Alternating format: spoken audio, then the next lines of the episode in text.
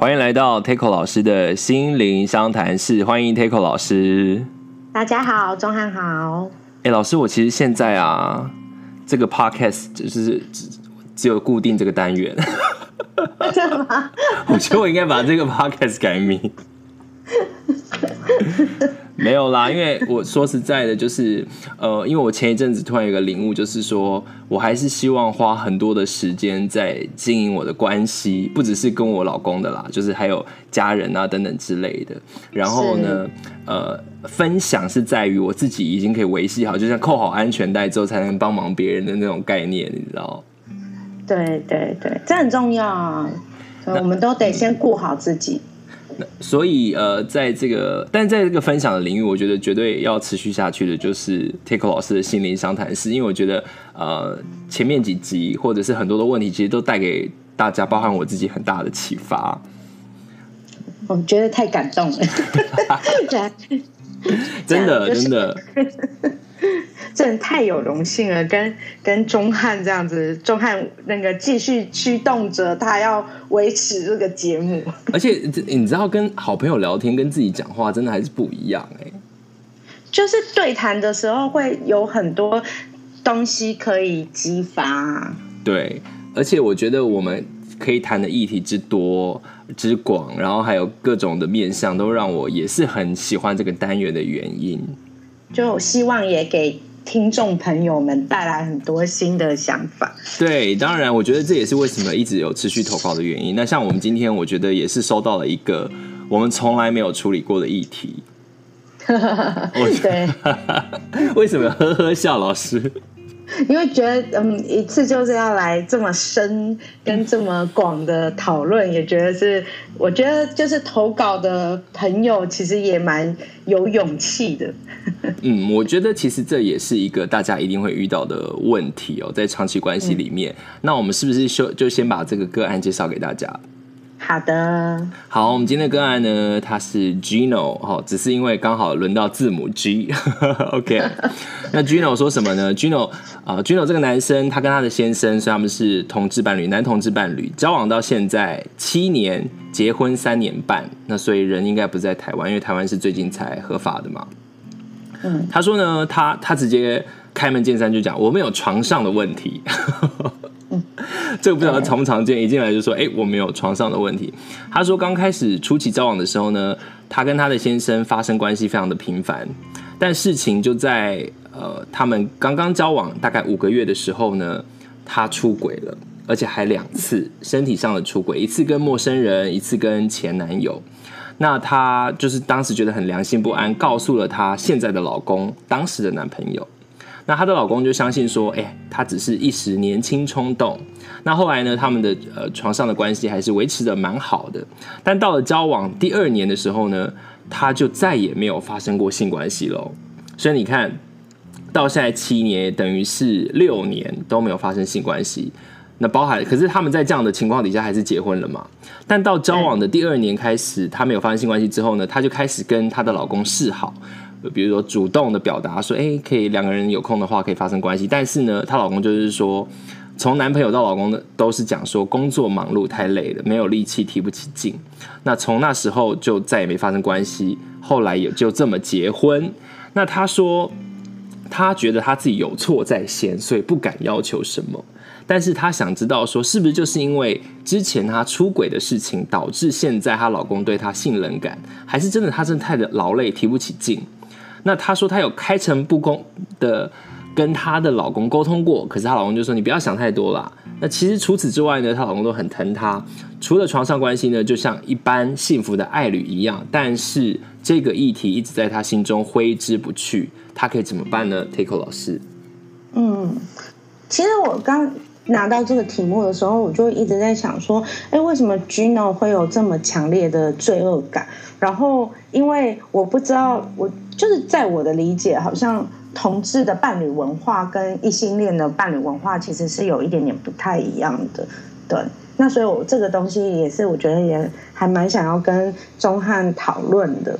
对，嗯，其实我觉得呃，一般来讲啦，可能大部分人也会认为说，因为毕竟在 LGBT 的议题里面，性解放也是一个很大的议题嘛。就说你要如何让你的呃身体或思想自由。那当然，这个并不代表说性泛滥，因为这是这个是很多呃可能反同人士会做的奇怪的连结。那所以回到这个呃出轨的议题，其实最主要还是看他们两个人到底是他们两个人的协调出来的共识是什么。因为我的确也是身边有朋友是呃他是两个人讲好，就是说哎彼此可以呃在。情感上是合的，但是在身体上不合，就是可以嗯各各玩各的。但是的确也会有人很在意对方出轨，嗯嗯。所以，因为其实、嗯、你说，如果在异性恋的文化里面的时候，呃，据我所观察到的现象是，异性恋文化里面就是的确比较不能够接受出轨这件事情。你是说，如果在交往的时候出轨了，可能就不会跟他结婚了吗？对啊，甚至在婚内出轨也更就是在接受度上面，其实呃，其实常常会他们伴侣其实是需要花更大的力气去维系这个关系。所以出轨这个东西，的确在异性恋文化里面是一个好像容忍度没有那么高的议题。嗯嗯，那因为听起来这个个案里面，他的当初的男朋友是呃，该怎么说是？不介意的，应该是说哦，你就是一时冲动，所以他已经跟他讲说哦，这件事情不是跟这件事情没有直接的关系。对，所以这也是我很好奇的，因为我我我觉得在我接触啦，我不知道这个里面是不是有我自己的偏误，因为我接触的男同志文化里面，其实好像比较没有那么介意这件事，可是呃 Gino 嘛 Gino、嗯嗯、Gino 本身还是这么的介意，所以其实我有时候我觉得要回到 Gino 自己身上去想，他怎么思考伴侣关系。还有他怎么思考忠诚度这个问题？因为有些人介意，有些人不介意。可是今天我们其实不太确定，就是先生到底介不介意？可是其实是 Gino 自己心里面挥之不去的罪恶感。嗯，就是你为什么要就是好像虽然你出轨了，但是其实你已经被原谅了。可是你现在还是很多事情，比如说包含跟呃，比如说这个性关系的问题的时候，你还是觉得这跟出轨有关系？对呀，对呀，对呀，因为就是。好像你看，就像我我说的，如果今天他是一个异性恋文化的话，我 Gino Gino 那么的焦虑，我可以理解，就是因为就是我们的文化好像不容许，不然你看那个八卦杂志永远都在追名人的外遇事件啊，对不对？然后为什么他们要追？就是因为那个社会的风气好像对于这样子的呃关系里面的出轨，其实是容许度不高的。那可是。在我看到、听到的男同志的文化，其实有时候不是这样的，是比较接受度、开放度其实是比较高的。可是他呃，Gino 本身在这样的环境里面，仍然觉得其实是没有办法的，或者是觉觉得呃先生介意的。那这里面其中必定有原因嘛？那先生都告诉你说我不我没有我原谅你啊，我没有介意了。可是你你还是觉得我不相信他。因为他就是找不到任何其他的理由啊，因为他说，哎、欸，六年都没发生关系，哎，那他想不出来他们的关系之中有任何的不对的地方，除了当年那个出轨事件之外，一切都很好，先生也很疼我，对不对？所以唯一卡关的就是这个床上的闺房的闺房之事。但是我我我有觉得这像这一个东西也可以。我我不太理解 Gino 的位置是什么和关系里面的位置，但是这个东西其实是可以要求的，可以表达的，因为对于伴侣来讲，性也其实也是有一个很重要的润滑剂啊，你都得不到，那 Gino 不会抗议吗？嗯，你说她可能表达的不够强烈，因为她说她有开诚布公的讲过啊。那她老公就说：“哎，你不要想太多啦，就我觉得太累了。”就是那我很生气，你都不跟我发生性行为，那我可不可以找别人呢？哎、欸，但是他有没有问跟老公谈过这样的事情呢？就是因为性，其实，在伴侣伴侣关系里面，其实也蛮重要的啊。就这这是这就跟吃喝拉撒睡一样，其实是性是一个人的一个需求。对，那那他那有没有办？他其实是可以被接受，他有这个性的需求的。可是这个性的需求，他可以跟老公说：“哎、欸，我真的很需要啊。”那你不给我，我就去找别人。那这样可以吗？对啊，你你真的觉得这样可以吗？还是到底发生了什么问题？所以你觉得我们没有办法发生这样的关系呢？嗯哼，但我觉得劳累，我完全可以，我完全可以理解，因为我觉得我老公也常用这个理由来搪塞我。要讲得这么开吗？不是啊啊，因为就是真的长期关系里面，我觉得啦，因为在交往中，因为他有说交往初期发生关系很频繁，谁交往初期不是这样？因为那那是对那时候有一种新鲜感，会有一种哈，怎么讲？就是因为。跟对方还不是可能完全的这么的熟识，所以你也有什么也不好意思讲。但是现在长期交往都很熟嘛，就很累啊，没办法啊，就很做自己啊。真的真的，那所以我有时候都开玩笑，我老公跟他讲说，啊，要发生关系前一定他要睡饱八个小时，而且要某个假日的早晨，然后而且呢，就是他的心情还不能不好，就 很多条件呢。毛真的还蛮多的，对啊，啊，所以我就是我还要想说，那我要营怎么样营造出这个条件？说啊，那想要明天发生关系，今天早上赶快睡什么之类的。对啊，那工作一忙，真的时间就过了耶。对，我觉得那种那种以前一开始那种 spontaneous 那种即兴的性，我觉得就变得很少。对，而且因为柴米油盐酱醋茶，如果像像异性恋的生活，真的每天像打仗一样。可能打完仗之后，对，对，对，然后你只想要呼呼大睡。哇，wow，所以其实应该说，这样听起来啦，性这个议题，不管是在同志伴侣或者是异性恋伴侣里面，都是一个重大的议题。对，的确是因为因为这个东西协调不协调本身，其实本来就是会去讨论它的。但第一个就是，就是，嗯，第一个就是看说你们双方有没有共识。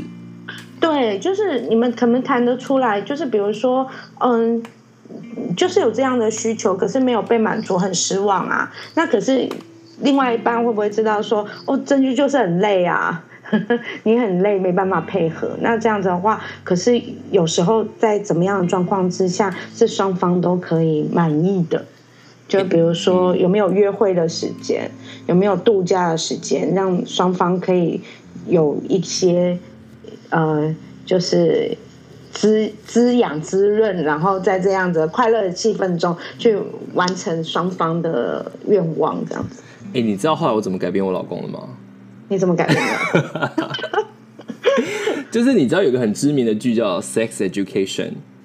嗯，对，就是就是一个英国的剧，反正总之就是，当然那是一个青少年剧了。但是因为那那个剧我很喜欢，然后也叫我老公一定要看的原因，就是因为我觉得他不断的传达一种，就是说性其实是一种啊亲密关系里面表达一种对方想要跟你接近的一种方式。嗯，因为我觉得我，我觉得有时候我不是我不确定那个 Gino 的先生是怎么样，但我觉得有时候我老公他的感觉是啊，我们都已经这么累啦，可是反正我们都那么相爱，有什么差？为什么一定要发生关系？对，对，对。但是我我自己在那出剧里面就找到了跟我一样的感觉，就是说，可是我想要跟你维持一种身体的亲密感呐、啊，那那个性也不是要做到最后一定要抽插怎么样，而是我们可以维持一种。独一无二的，或是身体的接触，当然有抽插还是比较好的啦。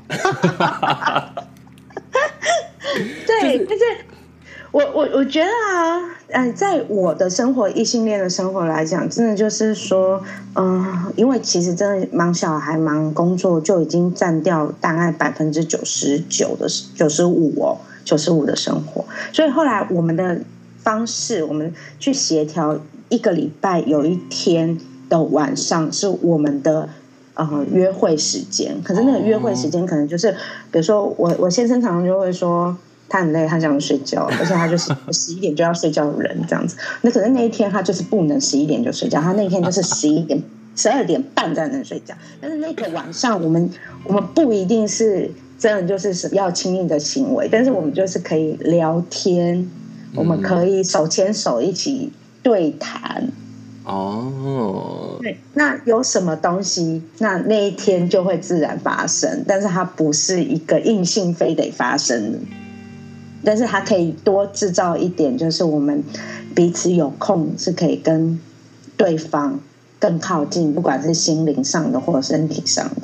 嗯，所以我们要鼓励 Gino，就是勇敢的跟自己的老公沟通。我我觉得是可以表达需求的，只是我好像在这个例子上面看到 Gino 好像有一个愧疚、亏欠，那个东西是他的心结，所以他觉得他好像没有资格去要求。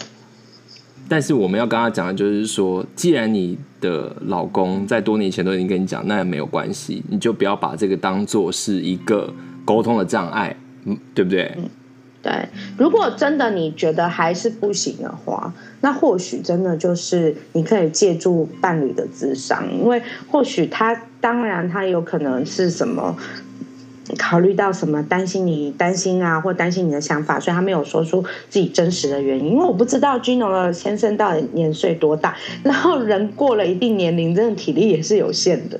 他他说不定身体上面他有时候觉得力不从心，但他不敢跟你讲。那怎么办？对，真的，而且就像其实就像 Teo 刚才讲的，我觉得有时候有时候也很奇妙，就是说，哎，是不是真的一定要到最后？比如说两个人，呃，男同志有时候会这样讲，就是哎，两个人一起打枪可以吗？对啊，之类，因为性有很多种形式嘛，对不对？对对啊，就算不是人，也有物体可以来协助，对不对？对。对，我觉得很多的时候拥抱啊、抚摸啊，这些都也是表达爱与被爱这件事情。哦，你讲的都好好纯洁哦，也是可以买一些情趣玩具啊什么的哦。对，我们关掉录音机的时候，我们讲比较那个 比较奔放一点。对，没关系，我们要维持我们奔放内容，因为我觉得其实，即身这这个身体的议题是要很开诚不，就是真的是要很诚实的面对自己啦。对我，我觉得身体有这，我其实觉得这个有时候哈，其实我在跟那个父母讲性，父母都很害怕。就是说，小男生也会很小的小男生啊，婴儿他们也会勃起，他们就哦，他是不是在什么幻想？没有，我觉得那就是身体的刺激和反应啊，身体的需要。嗯哼嗯哼。那我其实特别，当然就是跟 Gino 这个例子不一定特别有关系，但是我觉得其实，我觉得在我自己观察的男同志。伴侣里面，或我自己的这样的经验，就是说，我觉得有时候性会带给呃男同志很大的压力，就是因为你在这个圈子里面，你看到大家都是好像你要保持身材姣好啊，然后都是某种性的展现嘛，尺寸啊要怎样啊，然后在一起的伴侣一定都是一夜七次啊，但是其实。其实说穿了，这些都是表象，因为其实真正的伴侣生活里面，性并不是全部，而且甚至是可能是很小的一部分。对我，我觉得男同志里面的确好像有一个很大的压力，大家都要健身，然后都要青春，然后还有好看。可是你知道，在我们异性恋文化里面，女人生一胎就老十岁。哇！我又不敢跟大家讲，我又不露脸呢。我生一胎胖十五公斤，我生两胎。啊，所以先生就会去找酒店小姐啊，不，故事不都这样发展？那我就会，我就会咔嚓他。哎呦，啊，笑死了啦！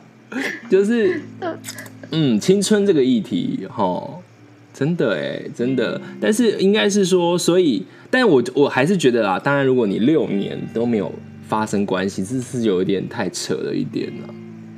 嗯，所以其实我觉得的确。在这个立场上，Gino 的确可以有一些提出自己的要求。我只是觉得，为什么在这个议题中刚好会卡住，感觉到这么的委屈？所以感感觉到这么的委屈，其实是牵扯到，其实很多时候是 Gino 自己觉得的观念是什么？这个东西要先理清，这个到底是先生的先生介意，还是自己介意？嗯哼嗯哼嗯嗯，好，所以他也要。想想看自己在这段关系里面想要的是什么。如果他先生就是长期没办法跟他发生关系，他也要想一个解决的方式嘛，对不对？对，所以其实我觉得我们先理清嘛，就是好，我我为什么会在这个出轨这件事情上这么的有罪恶感？而我那时候的出轨到底是为了什么？其实有时候可能是我身体的冲动和需要，但也有可能是。嗯，我其实就很想要有一种很亲密、很靠近的感觉，但是那时候男朋友没有办法满足我，还是其实那时候其实是觉得关系上面有一些问题，比如说有些人在亲密关系里面，他很容易要扮演好宝宝，嗯嗯嗯，他就不能当坏宝宝，嗯哼，所以他没有办法真实的展现他自己的时候，压力好大哦。那他真的要去找另外一个人宣泄这一个感觉，那所以忍不住出轨了。嗯嗯嗯嗯，对，那那可是重点是这个出轨完之后，好有罪恶感哦，好像这件事情就变得更多的在呃要求自己在关系里面要有更多的退让，还有更多的小心。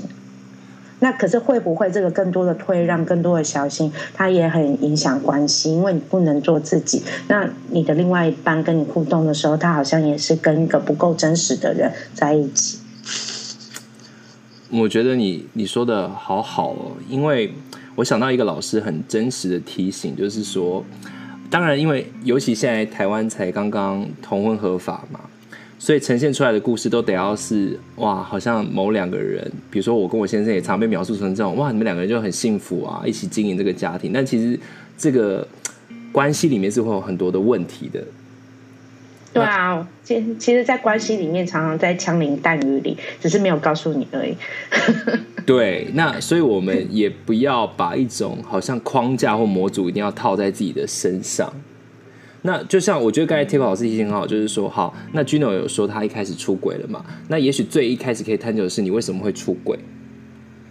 嗯，就是你是对你对于身体或性这个议题的想法是什么？那如果你比如说你真的就是一个呃，应该说不是追求单一性伴侣的人，但是你现在在这段婚姻关系里面，因为你先生人很好，然后你他可是他又不给你性，而让你导致无法做自己，那也太可怜了吧？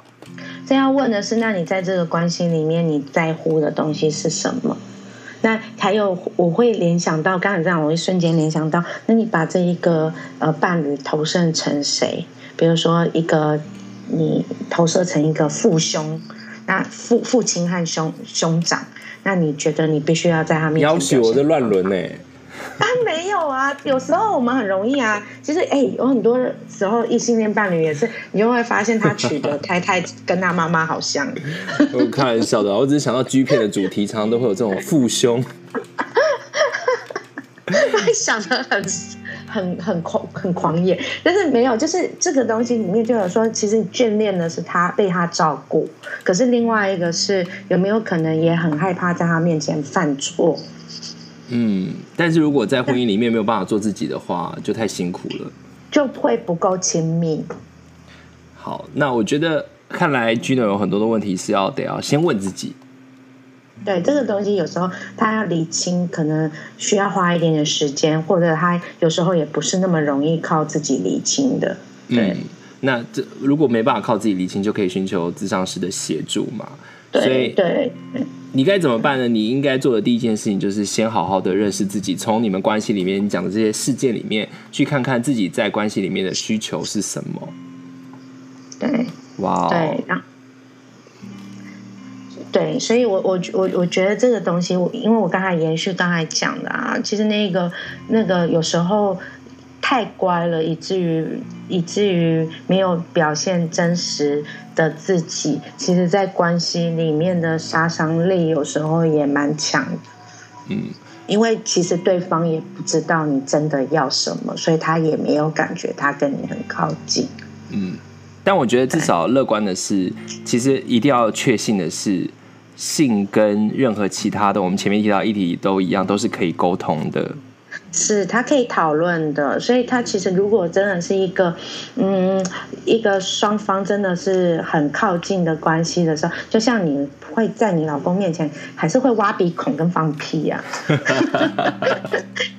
就是就是我们的一部分啊，就是所以他很真实。然后的确有时候长期关系里面，我就想说，哇塞，真的是很丑陋的那一面，对方都看得到，但是对方也接受了你那一面，所以你就会感觉到。你们很亲近，嗯，而且我觉得在关系里面千万不要觉得，就是我觉得任任何人都可能会在关系里面犯错，那最重要的还是如何维持这个平衡，而不是觉得说啊，我曾经犯错，所以我现在就不能怎样，这种亏欠式的感情感觉都维持的不是很长久。就是会有一点点让关系有点伤，其他某方面会有隐藏的受伤。就是他对方原谅你了，那你有没有真心接受这样被原谅？就如同我们在关系里面会犯错，或许我们犯的不是出轨，我们有时候可能是忍不住痛骂老公，骂得太凶了，而老公很受伤。那我们有没有承认我们做错了？那我们承认了，他有没有原谅我们？嗯，那如果我们承认做错，他原谅我们，我们关系才能继续。延续嘛，可是如果我觉得我犯了错，我好像就对不起他，那其实我们就会 K K，或者是对方觉得对我就是记恨你骂我，那我们也会 K K 啊。嗯，对。那而且在结婚之后，想必就是这变成说这个性的这个议题啦，就是说变成是你们婚姻关系里面的其中一面镜子，还是照出了某些东西？那我们现在看到的是一个问题的表象。对，嗯，对。那最后还是，是真的是所有亲密关系里面一个很重要的镜子。对啊，为为什么它它特别重要吗？啊，因为它很原始啊，因为它就很原始啊。比如说，在性的关系里面的时候，每个人都好像会退化成他最最最最原始的那个面貌。比如说，嗯、呃，有人就会特别容易在性的时候，呃，在。呃，亲密的时候很容易生小孩子脾气。哦，他说：“你这边好像就是你这边没抓到痒，你那边不对，没有 没有没有摸摸顺。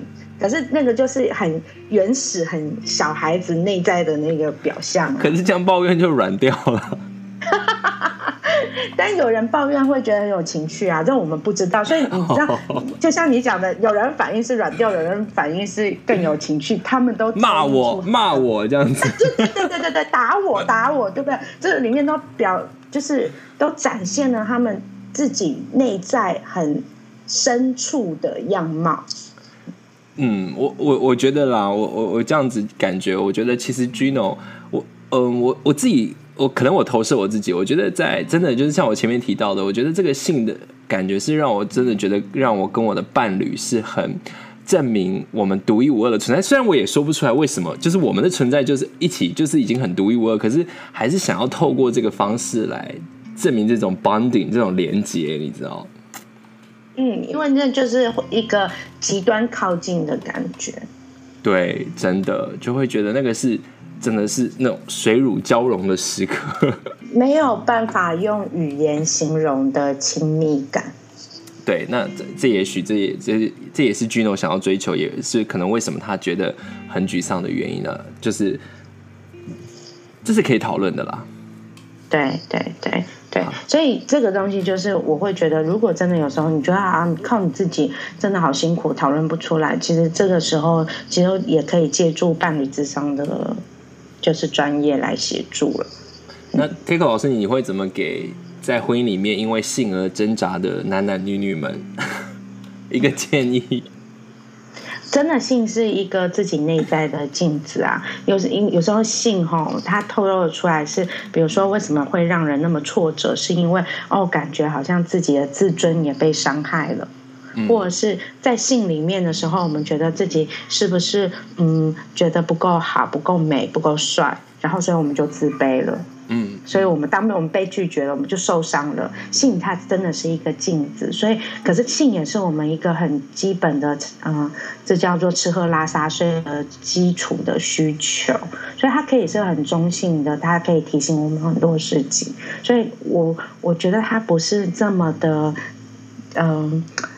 害羞，或者是这么的不可以被看见的一个议题，它反映了很多事情。当然，可是它是镜子也，也它也不是我们的生活中的唯一的一件事情。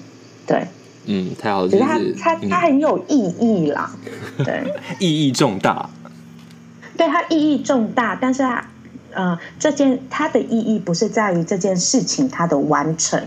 而是它照映出了我们是谁，我们发生了什么事。嗯，所以应该说最简单的一个祝福就是，我们希望 Gino 可以跟老公沟通成功，得到他想要的这种身体的幸福跟满足感。